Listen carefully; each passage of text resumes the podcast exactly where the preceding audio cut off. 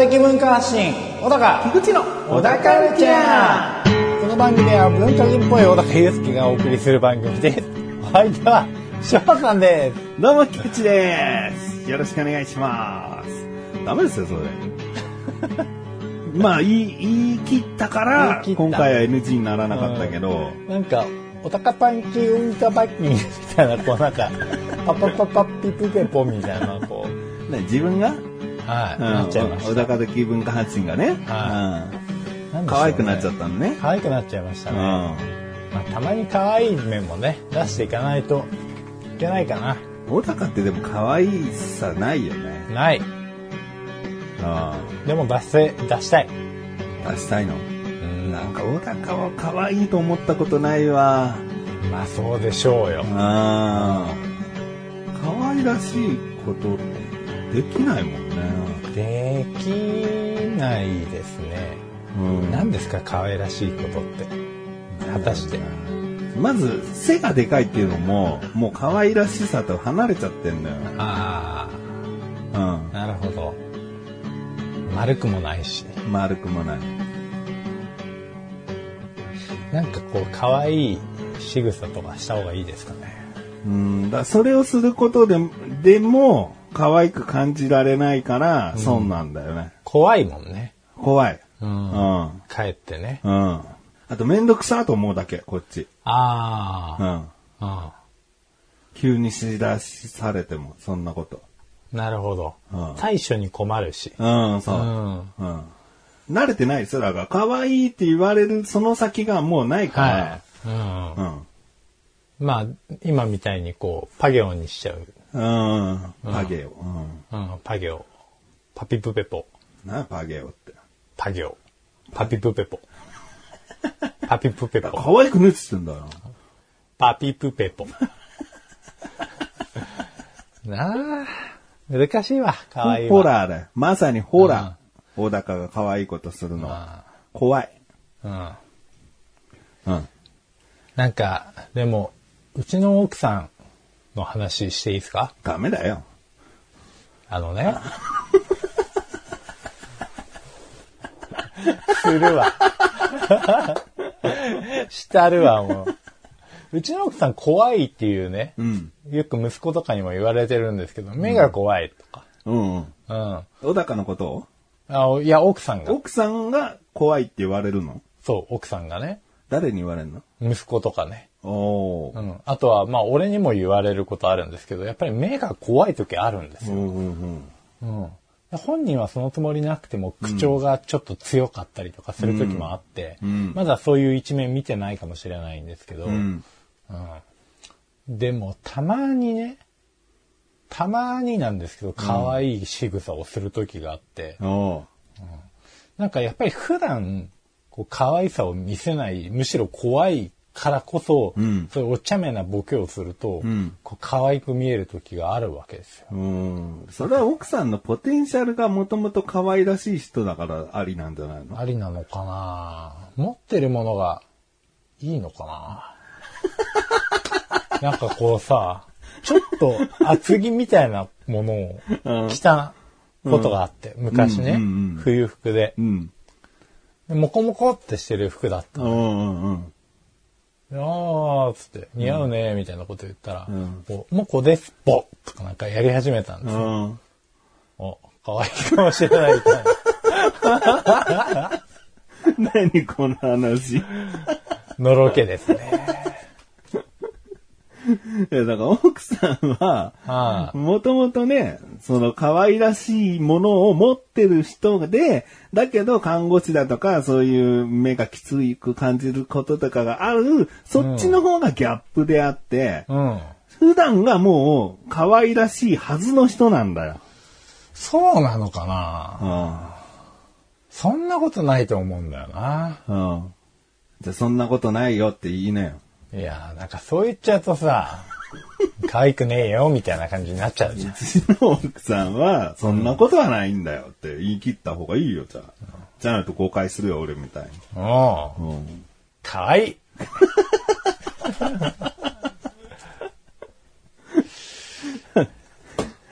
それでは、それでは最後までお聞きください。小田カルチャーは皆様からのご意見、ご感想をお待ちしております。番組ホームページのメールボタンをクリックして、投稿フォームよりお送りください。いろんなメール、お待ちしております。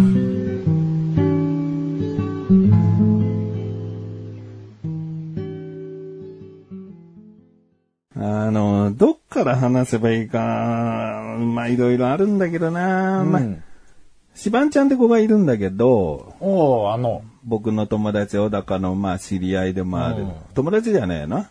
友 迷ってる。友達だな。うんごめんごめん。友達だな。うん、友達だ友な。達だな。うん。困らしてしまったよ。知り、とも、うん。ね。うん友達だな、じゃあ。うん。うん。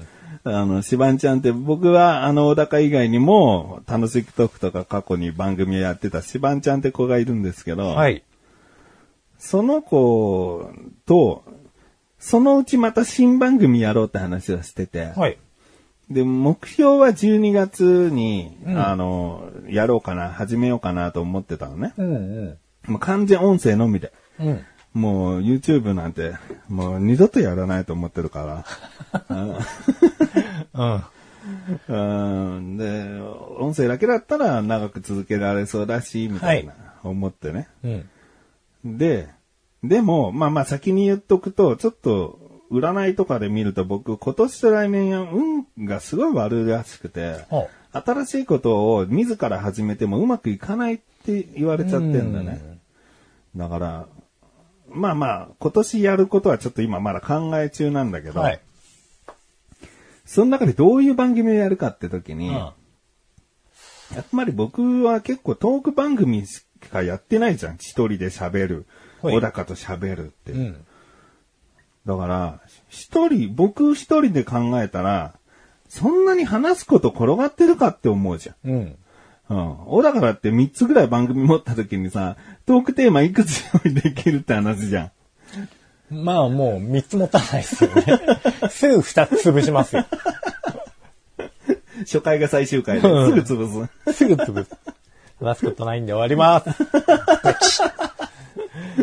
うん、だから僕もそんなに、あの、毎日が新しいことだらけの生活してるわけじゃないから、はもう本当に日常からどんな話持ってこようっていろいろとこう考えて、それぞれの番組でうんネタを出すみたいな、うん考える、ひねり出すってことをやってんだけど、じゃあ、しばんちゃんとの新しい番組どうするかって、ふと思いついたのが、うん。こう、小高に話す話もありなんじゃないかなっていう。うん要は、小高るで結構話す話って、こういうやついたんですよ、腹立ちます、こういう店員がいましたとか、うんなんかそういうエピソードを、小高に結構、俺はぶつけてんだね。うん一人で話すと、なんか、うん、ただの愚痴とか、一方的な意見とかになって嫌だな。だから、誰かに聞いてもらおう。小高だと思って小高に。うんうん小高に結構そういうネタを持っていくんだけど、はい。このネタを丸ごとしばんちゃんに持ってっても面白いかなと思ったんだよね。ほっていうのも、小高にも話したことあるんだけど、う。うん。こういう話をしばんちゃんにすると、話がおかしくなるんだよっていう話をしてて、はいだから、うん誰々にに話す話っていう、自分が話したい話は人を選ぶんだよな、みたいなことをうん。言ってたんだけど、うん。しばんちゃんにももうそっくりそのまま話しちゃったのね。はい。まあ、この話は小高にに話そうと思ってた話だから、本来あなたに話す話じゃないんだけど、うん。ぐらいの感じで、そしたらすごい寂しがっちゃって、うん。なんでも話してくださいよって言われちゃって、うん。ああ、すごい想像できる。そうなのと思ってさ、うん。過去にさ、あの、インドカリー屋さんの話ですね、はい。ナンカレーの話。はい。シシカバブーのカレーにすると値段がおかしくなるっていうお店の話なんだけど、この話を、俺はもともとシバンちゃんにするつもりが本当になかった。うん。で、小高に話して、小高に同調してもらったり、なんかこういう、こういうことなんですね、みたいな、おかしいですね、みたいななんか話で、すごい僕的には盛り上がって、うん気持ちよく話せてよかったんだけど、これをいざシバンちゃんに話すと、おかしくなるんだよ。だから話さないんだよっていうのを小高に言ったんだけど、むしろ話したらどうなるのか教えてくださいよって話題でね、そのはい時盛り上がっちゃったよ。うんで、シバンちゃんに話してみて。うん。そしたらその、じゃあそこがね、チェーン店だから、今度じゃあ一緒に他のお店行ってみましょう。うん。って言われたって話して、うんで他のお店行ってどうすんだよっつって。だからそこのお店で、本当にまたその値段なのか、その量なのか、確かめましょうよっつって。うんいや、だ確かめて、そうだった、ここもダメじゃねえかよってなったらどうすんだよっつって。もうそれはもうそういうお店なんだって。思うしかないですよ、みたいな。なんか、ああそうですねなんか、ん発展するのかしないのかよくわかんないような話になって。でもこれが面白いじゃんっていうことに俺ちょっと思ってきて。あなんか小高に話した時はこう、シバンちゃんに話した時はこうのバリエーションが。なんか広がるっていうか、同じ話を俺はしてるんだけど、うん返し方とか受け方次第で、うん話の流れ、オチが全然変わってくるなっていう。うん。小高は良くも悪くもスタンダードな気がするんだよね。うん。うん結構こういうことがあってって、だから一般的に話が盛り上がって終わるんだけど、うん。シバンちゃんと話すと、どちらかって終わらないことすらあるっていうか、なんか言い合いになって、意見が食い違ったりとかして、あもう、もういいな。もうやめよう、この話で終わる可能性うんがあったりとか、もしかしたら小高以上にうん。熱が入る可能性もあったりとか、うん。あの、とあるアンケート、食事アンケートの話もしばんちゃんにしてみたんだよね。うん。うちのお店はどうでしたか？つって、満足、非常に満足みたいな、不満みたいな評価をつけるサイトで、そのやや満足にしたら非常に満足でない理由は何ですか？って出たんだよって話をしたんだけど、はい。で、俺は、その、非常に満足に行くには、こちらが思いつかないぐらいのサービスをしたときに非常に満足なのではないでしょうかって送ったんだよねってしばんちゃんに話したら、いやー、その、お店側も、そういう意見欲しがってると思いますよって言われたんだよね。あ。うん。で、僕はもう言葉の上げ足を取るわけじゃないんだけど、欲しがってるわけじゃないじゃん。うん。その意見があることで、その改善ポイントとして、えー良かったっていうか、まあありがたく頂戴するっていう気持ちはあるかもしれないけど、そういう意見を欲しがってるところもあると思いますよはおかしいじゃん、みたいな。うん。何欲しがってるってっていう。俺なんか引っかかっちゃったみたいな。な相手のまんまとそれに乗っからされたのかよ、みたいな。うん。うん、いや、欲しがってるわけねえじゃんっていうのを、マジトーンの喧嘩に行くぐらいの。えーだからね、欲しがってるって言い方はちょっと違うのかもしれないんですけど、うん受け取り方違いかもしれないですけど、まあまあまあまあ、あのーまあ欲しがってるっていうのは正直でも自分は思いますよ、みたいな。もう話が終わんねえなみたいな。うん。いや、で、欲しがってるわけないじゃん。欲しいまでだったら、まあ、せめてわかるわ。意見として欲しかったと思いますよ。だったらいいけど、欲しがってると思いますよと欲しがるわけないじゃん、みたいな。なんかもう、どうでもいいと思うよ。もう、第三者からしたらそこの欲しがってるかがってないかは。うん。でもなんかもう、そこも、向こうも、なんか譲らないところがあったりとかして。こんなの、小田カルじゃないまあまあ、まずないですね。うんうん、で、小高、小高だったらなんか同調してくれたりして、話きちんと盛り上がって終わったけどな、つって。小高さんはイエスマンだからですよって。小高はイエスマンじゃねえよつって。喧嘩だ。完全な。ああおめえ小高はな、ただのイエスマンと思ってる。お前がもうイエスマンと思ってるっていうこと自体で悲しいわ、とか言ってさ。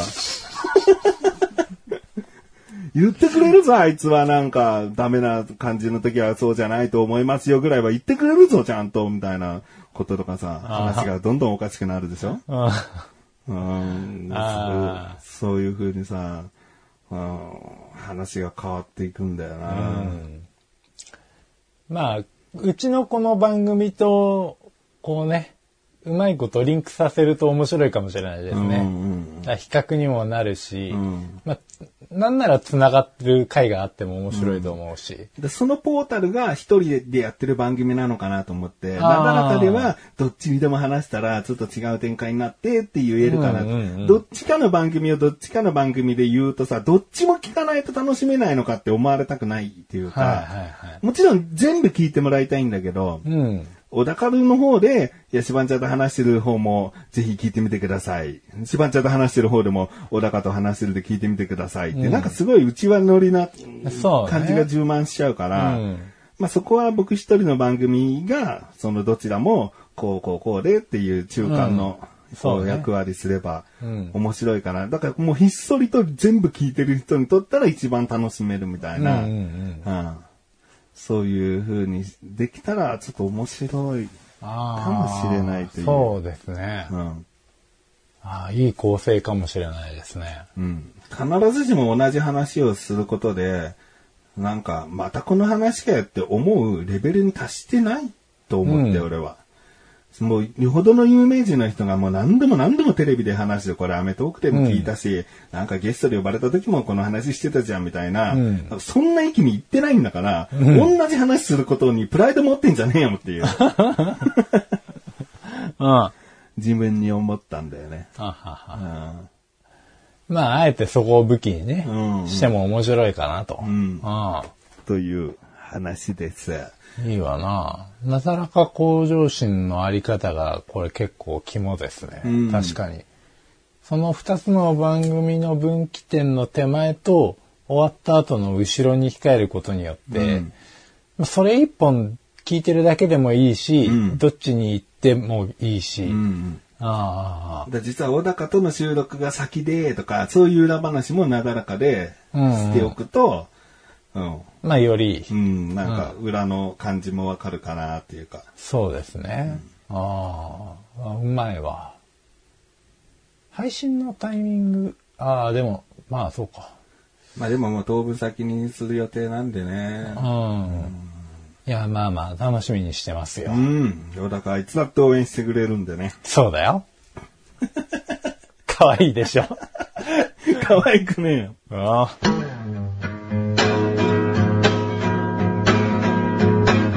田カルチャーは皆様からのご意見、ご感想をお待ちしております。番組ホームページのメールボタンをクリックして、投稿フォームよりお送りください。いろんなメールお待ちしております。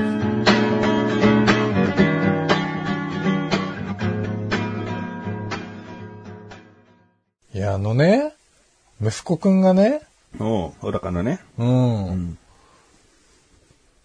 まあ今あんま学校行ってないんだけどさ、うんうんまあ今後どう進学していくかっていう話をよく最近嫁さんとね、うん嫁さんと話すことといえばもう嫁さんの仕事の愚痴か、うん。うん。まあ息子の話か、んがほとんどなんですけど、なんでちょっと悲しい感じを入れるんだよ。大体の家庭ではもうそうなように、うちのご家庭ももご多分に漏れずにっていうところなんですけどうちね。は違うぞうちはすごい夫婦仲良しで熱々なトークもするぞ、うんうちは違うぞうちはもっとテレビの話題とかで盛り上がる、もっと温かい家庭だぞ、うちは違うぞ会話ないぞ、うんまあそんなことありませんけどね。まあ言うてもね。うんで、その、この前ね、結構息子のその高校とかレベルの息子が通うかもしれないっていうところに見学行ったりとかもしたんですよ。うんうん。うん。で、合わねえな。これ絶対合わねえな、この学校っていうようなとこだったんで、そこはどうかなと思ってたんですけど、それとは別に、まあ中学校そもそもちゃんと行けるかどうかっていうのも怪しいから、うん。フリースクールっていうのが今あってう、ん。うんうんそこを見学してみようと。うん。うんで発達障害の支援をしてくれてる先生のコネでん、もともとその先生が勤めてたフリースクールの校舎にちょっと遊びに行ったんですよ。うん。そしたら、なんかもう部活みたいな感じで、いろんな科があるんですね。うん。で、まあ自分で立ち上げようと思えば何人かメンバーを集めて立ち上げたりもできるんですけど、まあその中に YouTube を制作したりとかっていう部分もあったりとか、ほんとプラモデルだけ作ったりとか、運動系もちょこちょこあったりとか、もう3、40ぐらいあるんですよ。おもうゲーム部とかもう本当細かいものをひっくるめて、もう、二つに所属したっていいんだ。そうそうそうう。ん。で、見たいものだけ、こう自分でカリキュラム取ってん参加してもいいし、んで、それとは別に一応基本の授業もあるんだけど、それは出ても出なくてもいいみたいな。うん。で、あのー週に1回なのか2回なのか3回なのかっていうのは自分で決められる。うん。で、そこに通ってれば一応出席として、んあの、学校の方にもカウントされる。うん。から、あ、これはいいと思って行ったら、すごいやっぱ良くて、お多分これが一番合うんだろうなと。おうん、今の小学校もちょっと合わないなっていう感じがしてて、学校っていうシステム自体が僕には合わないって自分でついに言ってきちゃったんですよ。小学校5年生だよね。うん。まあ奥さんとも、うんうちの息子とも3人でこう、合わないね、合わないねとは言ってたんですけど、うん。うん。なんかもう授業、なんでしょうね、学校に合わないって、まあ最近よく聞くは聞くんですけど、うん。うんなんかカリキュラムの進め方だったりもそうですし、あとやらなくちゃいけないこととか、ん委員会とか、んなんかもうそういうものすべてが、うん。なんか肌に合わないと。うん。もっと自分のやりたいこととか学びたいことだけをピックアップしてやっていきたいっていう。うん。うん、ああ、もう価値観多様な時代ですなと。うん。まあ、それもありだよね。うん。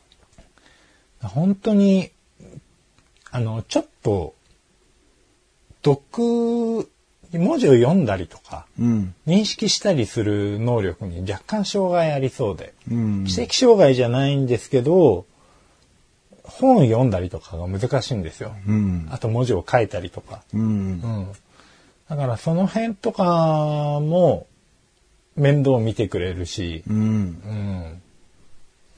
そういう子たちが割と多い学校でもあるから、で、中学校とか、今の小学校とか、一応そういう支援のクラスに行ってるんですけれども、なんか、あの、特に最近発達障害の子すごい認識されて増えてきてるんで、うん先生の手が足りなくて、うん結局支援しきれてなくて、なるほど。うん、うまく回ってない感じなんですようね。ん。で、放置されちゃって、なんで学校行ってるのか分かんなくなってみたいなこともあるんで、だからまあ、そういうところに入れるのもいいのかなと。うん。だから、もしかしたら息子が、あの、同じ、お宅の息子と同じ学校になるかもしれないっていう話あったかもしれないですけど、そうだ、運動会とかね。そう被るならねえかも。だって今の運動会もほぼ参加してないもん。そうか。うん、やっぱ苦手で、うんうん。あの、みんなで何か一緒にやるっていうのがそもそもあんまり好きじゃなくて。なんかほら、授業参観、軽授業参観とかでさ、ばったり、こう、友達と会うって、まだ今まで経験してないからさ、はい。なんかそれは、あ小高と中学の時できるかなとちょっと思ってたけど、はい。厳しそうそうでね。ですすね。まあ、もしあれだったら、どうしてもやりたいんだったら、あの、誰かの親のふりしていきますけど。それ意味ないよね。小高はもう俺が構うことですから、時間潰しできないよね。うんそうですね。だって、また関係ない子供、ふーんって見てらんないじゃ。うんん。まあなんかもうちょっとこう親が気になって振り返る子とかいるじゃないですか。うん無駄にうなずきます。うん俺が親だとぐらいの。うん。ちょっと手挙げちゃったりしてね。グッジョブじゃないよ。親指こう立てても。いいよいいよ。うんまあまあでもね、いい学校が見つかるといいけど、結局まだ1年以上はね、一般の小学校通わなきゃいけない。ここもちょっと苦悩っちゃ苦悩だよね。そうですね。だからもう本当週の1日行ったら1回休み、1日から1回休みみたいな感じでうん、休みの日をちょこちょこ入れたりした方がいいのか、ん。もしくは本当にしんどくなった時に、まあ、休ませてあげた方がいいのかっていうのもあるんですけど、俺も奥さんもシフト制なんで、なかなかこう緊急のもうちょっと急にしんどくなっちゃったとか学校でなんか嫌なことあったっていう時にん。対処がうまくできなかったりするうので、ん。ああもうね悩ましいのよ最近そうだな。だからいい学校を探すのもそうだけど、いい先生とか、いい協力者がどれだけ見つかるかにもよるよな。そうですね。うん。で、まあ結構そのフリースクールの人の話だと、まあ、あフリースクールを紹介してくれた人の話だと、んまあ、同じような系列のフリースクールいっぱいあるんですけど、うん。やっぱり校舎によって全然違かったりとか、うんまあ、その本当に人対人なんで、うん。たまたまいい先生がいたら、その時そこに行けたらいいけど、うんもしいなかったら、まあ、そこにせっかくやってもっていうう、ん。そうだうね。んしかも遠いんですよ。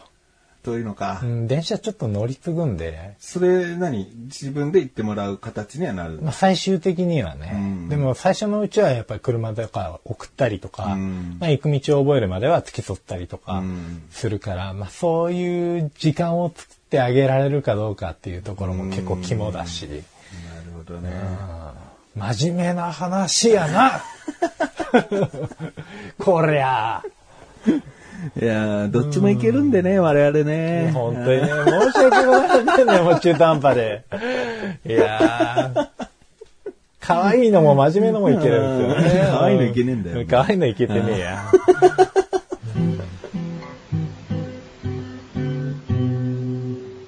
小田カルチャーは皆様からのご意見、ご感想をお待ちしております。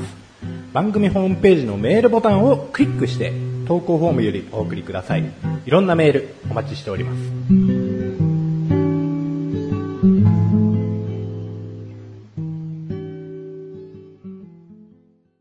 すっごいどうでもいい話していい？まあ、いいよ。まあどうでもいいっていうのは話にこう筋がなかったりとかそういうことの意味じゃなくて、はい。聞いたものの何も残らない話っていうことかああ、好きです。な。うんうん。多分ね。僕、うちウォーターサーバーあるんですけど、はいウォーターサーバー置いてる？あ、置いてないですね。置いてて、で、まあちょっとね、値上がりがね、ひどいなっていうのがあって、もう、契約してから、うん。4、500円上がってるかもしれない、ワンボトル。あうん。あ。あ、結構ですね。うん。まあ実際わかんないけど、でも感覚としてはなんかすごい値上がりしたと思ってんの。うんで、徐々になのよ。うん。うん、な何十円何百円で、こう、徐々に上がってって今の値段。うん。契約時はこれぐらいだったのにな、みたいな。うん。でもまあ、しょうがないのかな、みたいな、うんうん周りの友達でもウォーターサーバー契約解除したっていう人もいるぐらい、うん。うんでもうちでは結構子供たちが好きな時間にもう水を飲むにはもうウォーターサーバーみたいな感じで使ってるから、結構必需品ではあるんだよね。だからまだもうしばらくは契約は続けようかなと思ってんだけど、はとある時にそのなんか、ウォーターサーバーのいいところはもうそういったとこなんだけど、結局めんどくさいのは、注文したらそのボトルが届くことなんだよね。うん。うん。重いんだよね。10キロ以上あってさ。ああ。うん。12リッターとか、そんぐらいですそうか。。それをウォーターサーバーのてっぺんにボーンって乗っけて設置しなきゃいけなかったり、はいはいはい。あと、2週間に1回届けるようになってるから、うんある程度2週間でどれぐらい使うかとか、今どれぐらい減ってるからっていうのを考えて注文するのね。うんうん。で、注文した分、空ボトルっていうのが出てきちゃうから、はいはい。空ボトル何本返却みたいなのも、こう手続きで言って、で、玄関前に置い置いとけば玄関前に配達してくれるし、うん。何も言わなかったらピンポン鳴らして、受け取って空ボトル返して、みたいな。はいはいはでもなんかその、なんか、そうだ、2週間に1回とはいえ、ああ、今日来てくれる日だったのに空ボトル外に出しとくの忘れた、みたいなこととか、あったりして、い。うん。そのなんかボトルのやり取り、ボトルの変換に煩わしさを感じてたんだね。ああー、はいはいはい。うん、で、うん、なんか、いっそそのサーバーにもう、その、管みたいのをつけてくれて、うん。で、使用、メーターみたいのがついてて、もう水を使用した分だけ、お金を払うシステムにできないかなって考えたんだよね。重量制みたいなことですよね。これが水道かと思ったんだよね。そうだな。それだ。あら、浄水器つけりゃいい。そうそうそう。あなんか、いろんなことが巡って、浄水器つけた水道になっちゃったんでね、頭の中。それが。ああ、そうだね。うん、何にも考えてなかった、頭の中でと思って。そうだ。ああ、これだ。うん世の中よくできてますね。できてますねうん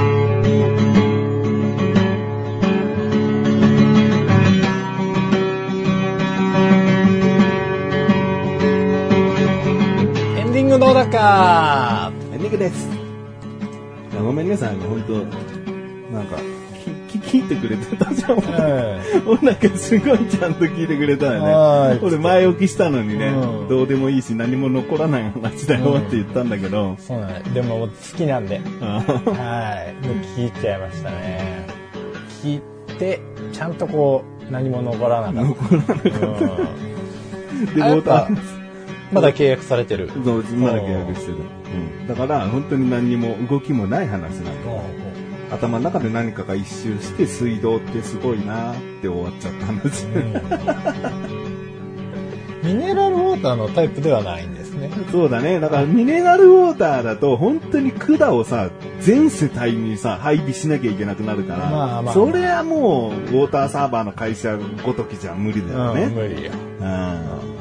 県が動かない。国が動かないから、そうそうそうそうそう。ううん、で契約するごとにさ、その光ファイバー回線工事どころじゃない、なんかもう土掘り起こしてさ、そう管をさ、は引かなきゃいけないわけでしょ。ん。もう建物建て直した方が早い。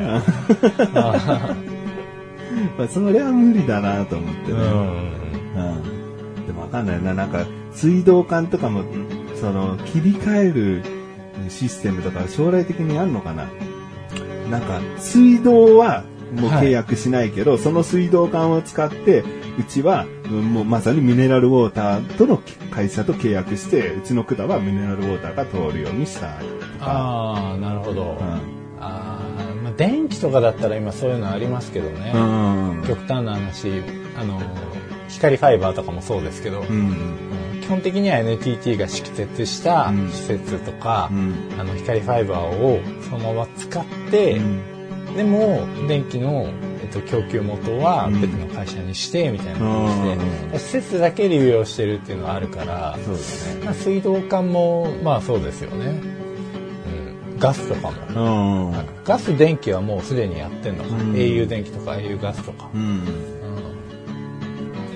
まあそうだな。あとは、その、割かし大きめのお家であれば、ポリタンクみたいなうんものが、その家の横に取り付けられて、で、そこにミネラルウォーターのその会社が水をた継ぎ足していくと。で、使った分だけ生産しに来るみたいな。ああなるほどですね、でもやっぱ家庭内まで水道管引くのが大変ですねああ、そうだね。どうせか家庭内には水道管必要になっちゃうね。そうっすねしいわあでもまあ壁外観がちょっと悪くなるけど、うん。まあ壁沿いにこう水道管を這わせて、うんうんうん。家庭内になんとか引き込む、あーエアコンのね、あれみたいにね。まあうん。なるべく見えないようにするためにはそれなりの工事必要だと思いますけど、だから壁には部屋にこう貫通する穴は1個開いちゃいますけど、みたいな。そうですね。工事だね。そういうことですね、でもあれか、いたずらし放題だな。ポリタンクの中にゴキブリ入れてやったじゃん、あのうん家気に食わねえから。えーもう YouTube ですよそれこれしてあげて うんそんなこと言ったらな、何でもありだよな。うんはいあ終わります？終わりますかうんえーっと ページ変えちゃったなかつてないグダグダ終わり。うんラカルチャーは、かつてあるわ。うん、あるか。小田カルチャーは月に2回目の水曜日更新です。それではまた次回、いさようならさようなか急いだからって。うん。ダラダラ。キレが、キレが、キレ味を残して、ごまかして。ごまかして。